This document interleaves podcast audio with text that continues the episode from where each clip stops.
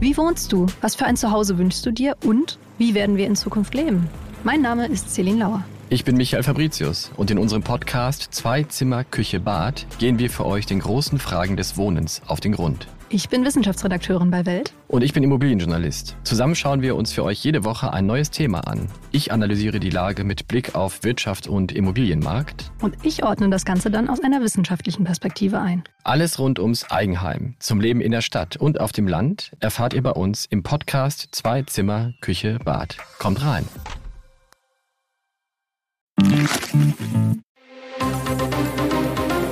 Das Bild News Update.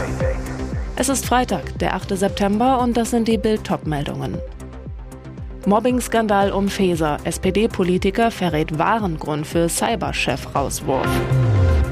Polizei ermittelt. Brand sorgt für Bahnchaos rund um Hamburg. Taktisches Atom-U-Boot. Kim Jong-bum zeigt sein bestes Stück. Jetzt kommt der wahre Grund ans Licht, warum Bundesinnenministerin Nancy Faeser den damaligen BSI-Chef Schönbohm geschasst hat. Im ZDF-Interview mit Marietta Slomka berichtete der Vorsitzende des Innenausschusses, Lars Castellucci, über die Hintergründe der Ablösung. Er sprach nicht über ein Fehlverhalten Schönbohms, sondern über Vertrauensverlust auf Basis einer ZDF-Sendung. Hintergrund Feser hatte im November den damaligen BSI-Chef Schönbohm wegen angeblicher Russlandnähe abberufen. Über die Vorwürfe hatte zuvor das ZDF-Magazin Royal von Jan Böhmermann berichtet. Man solle sich die Nachrichtenlage der damaligen Zeit nochmal anschauen, so Castellucci. Es sei schon in der Öffentlichkeit eine starke Resonanz gewesen auf eine Sendung des ZDF, die ich auch nicht gut fand, und wir alle können Opfer von Falschanschuldigungen werden, und das ist auf jeden Fall etwas, was nicht schön ist. Slomka unterbricht, fragt irritiert. Moment mal, Falschaussagen? Castellucci lässt auch die zweite Gelegenheit aus, konkrete Verfehlungen Schönbohms zu benennen. Er bestätigt vielmehr, dass in einer solchen Lage eben ein Vertrauen in die Amtsführung des Bundesamtes für Sicherheit in der Informationstechnik nicht mehr gegeben ist, und das konnten wir uns in dieser Situation nicht erlauben. Heißt, in der Bewertung war der Ministerin offenbar der Beitrag eines TV-Satirikers und die daraus beeinflusste öffentliche Debatte wichtiger als das Wort eines ihrer Top-Mitarbeiter. Ein Rauswurf, ausgelöst vom Hörensagen. Und die SPD-Ministerin und ihre Genossen verteidigen diese Entscheidung bis heute, obwohl sich die Vorwürfe im Nachhinein als falsch erwiesen haben.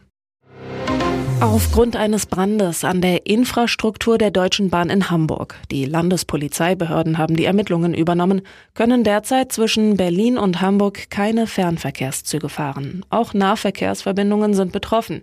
Die Fernverkehrszüge werden teilweise über Uelzen umgeleitet oder fallen aus. Als Alternative sind auch Fahrten mit Umstieg in Hannover möglich. Dadurch verlängert sich jeweils die Fahrzeit. Bahnexperten arbeiten mit Hochdruck daran, den Schaden so schnell wie möglich zu beheben. Eine Wiederaufnahme des Verkehrs zwischen Hamburg und Berlin ist voraussichtlich erst im Laufe des Abends wieder möglich. Bereits bis 10 Uhr gab es in Summe gut 1200 Verspätungsminuten. Es fielen elf Züge zwischen Hamburg und Berlin ganz aus, 17 Züge zum Teil und 21 Züge waren deutlich verspätet. Die Bahn entschuldigt sich ausdrücklich für die Unannehmlichkeiten bei ihren Fahrgästen. Reisende werden gebeten, sich vor Fahrtantritt über den DB-Navigator oder bahn.de zu informieren. Nordkorea lässt wieder die Muskeln spielen und feiert ein angeblich neues U-Boot, das jetzt vom Stapel gelassen wurde. Das taktische Atom-U-Boot werde seinen Kampfauftrag als eines der Kernstücke der offensiven Unterwasserträgermittel erfüllen, wurde Machthaber Kim Jong-un am Freitag von den staatlich kontrollierten Medien zitiert. Die Ausrüstung der Marine mit Atomwaffen müsse in Zukunft vorangetrieben werden, so Kim. Der Diktator persönlich nahm an der Zeremonie teil, bei der das U-Boot zu Wasser gelassen wurde. Der Bau eines solchen U-Boots wird im Zusammenhang mit Kims Ziel gesehen, die nukleare Schlagkraft seines Landes ausbauen zu wollen. Der Plan Pyongyang ist es, über das volle Spektrum von Atomwaffen und Raketen zu verfügen. Die USA und Seoul warnen seit Monaten, dass Nordkorea in näherer Zukunft einen Atomwaffentest ausführen könnte. Es wäre der erste solche Test seit 2017.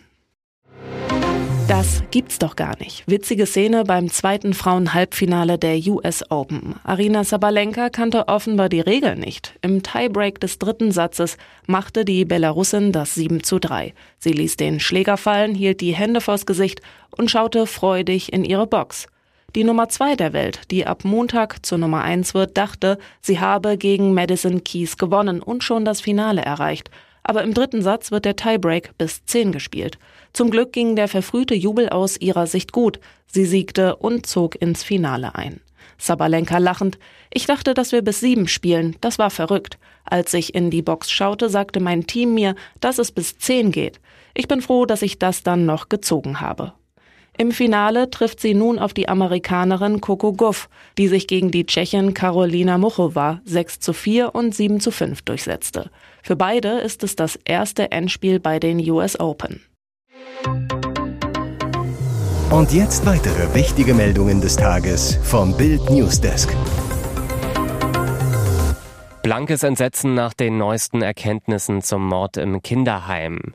Für die Kripo Hof sind die Umstände von Lenas Tod aufgeklärt. Müllmann Daniel T. vergewaltigte die Zehnjährige in der Nacht auf den 4. April dieses Jahres nach einem Einbruch.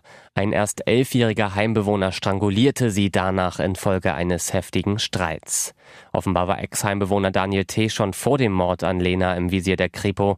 Er galt als Hauptverdächtiger für eine Serie von Baucontainereinbrüchen, bei denen wertvolle Baumaschinen geklaut worden waren. Seine DNA war deshalb wohl schon gespeichert, als die Spurensicherer der Kripo Hof am Morgen des 4. April zum Kinderheim ausrückten und dabei erneut auf die genetischen Spuren des Familienvaters aus Tiersheim stießen. Durch digitale Spuren wurde der stolze Papa, wie er sich im Internet selbst nannte, schließlich überführt. Was mit den Spuren gemeint sein könnte, die Funkzellenanalyse für die Tatnacht. Fahnder entdeckten dort die Handynummer von Daniel T. Am 27. April wurde er frühmorgens bei Dienstantritt in einem Wohnsiedler Entsorgungsunternehmen festgenommen. Er lauert hinter einem Brückenpfeiler, Deutschlands fiesester Blitzer. Die Lasermesssäule an der B27 bei Waldorf-Hesslach gilt als fiesester Blitzer Deutschlands. Sie ist hinter einem Brückenpfeiler versteckt, lockt täglich bis zu 1400 Autofahrer in die Falle. Fünf Jahre nach Inbetriebnahme zieht Bild Bilanz. Laut Landratsamt Reutlingen hat der Bullenbank-Blitzer inzwischen 330.000 Autofahrer erwischt und dabei den Landkreis um 8 Millionen Euro reicher gemacht. Gekostet haben die zwei Anlagen nur 300.000 Euro. Pro Jahr kommen 10.000 Euro für die Wartung hinzu. Thilo Neuner-Jele, Fachanwalt für Verkehrsrecht. Der Blitzer ist in der Tat hinterlistig. Er ist nicht zu erkennen und es gibt auch kein Schild, das auf ihn hinweist. Allerdings ist das Landratsamt dazu nicht verpflichtet. Der Anwalt, die Behörde will ja, dass man sich an Tempo 120 hält. Dieses Ziel könnte sie mit einem Hinweis auf die Radaranlage genauso gut erreichen. Die Lasermesssäulen wurden im Mai 2018 installiert. Schon bald darauf legten sie das Amtsgericht Reutlingen lahm. Grund, tausende Autofahrer gingen gegen ihre Bußgeldbescheide vor. Die Fahrer fühlten sich damals von einer unklaren Baustellenbeschilderung an der Nase herumgeführt. Inzwischen hat die Anlage ihren Überraschungseffekt etwas eingebüßt. Zurzeit löst der Blitzer nur noch alle 20 Minuten aus. Zu Beginn leuchteten die Blitzlichter im 3-Minuten-Takt. Hier ist das Bild News Update. Und das ist heute auch noch hörenswert. Tochter nachts begrapscht, Mann begründet Missbrauch mit Sexsomnie. Wellington, Neuseeland. Ein ungewöhnlicher Missbrauchsfall sorgte in Neuseeland für Schlagzeilen. Ein Vater hatte seine Tochter nachts begrapscht, wurde deshalb verurteilt und legte Berufung ein. Seine Begründung für den Übergriff, er leide an Sexsomnie. Ein Gericht in Wellington lehnte den Antrag des Mannes Anfang dieser Woche ab. Wie die Zeitung NZ Herald berichtet, passierte der Übergriff bereits im Jahr 2019.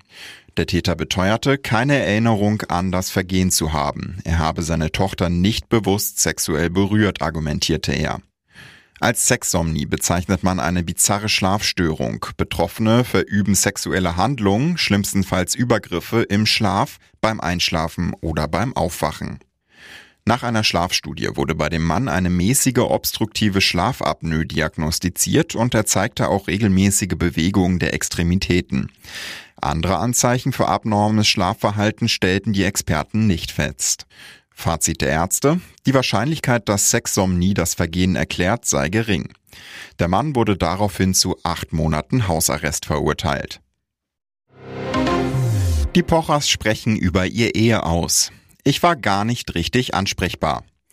Es ist einiges los gewesen, deswegen reden wir jetzt direkt darüber. Oliver und Amira Pocher waren das Promi-Thema der Woche.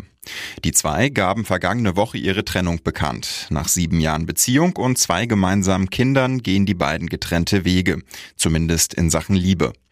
Beruflich ziehen sie noch immer an einem Strang. Ihren Podcast Die Pochers soll es auch in Zukunft geben und im September stehen sie wieder gemeinsam auf der Bühne. Nicht jeder hätte gedacht, dass es noch den Podcast zusammen gibt, sagt Olli in der neuesten Folge. Amira, ich bin froh, dass die Woche um ist, muss ich dir ehrlich sagen. Es war hart, weil die Berichterstattung war ja nicht unbedingt zu meinem Vorteil. Ich war so ein bisschen taub, ich war gar nicht richtig ansprechbar. Viele Freunde hätten sich in der Woche bei ihr gemeldet. Die haben sich Sorgen gemacht, wie es mir geht. Zwar hätte sie auch nette Nachrichten bekommen, allerdings sei sie auch ziemlich fies beleidigt worden. Welcome to my life, sagt Olli daraufhin nur trocken. Der TV-Star ist immerhin schon ein Weilchen länger im Showbiz und kennt auch die Schattenseiten.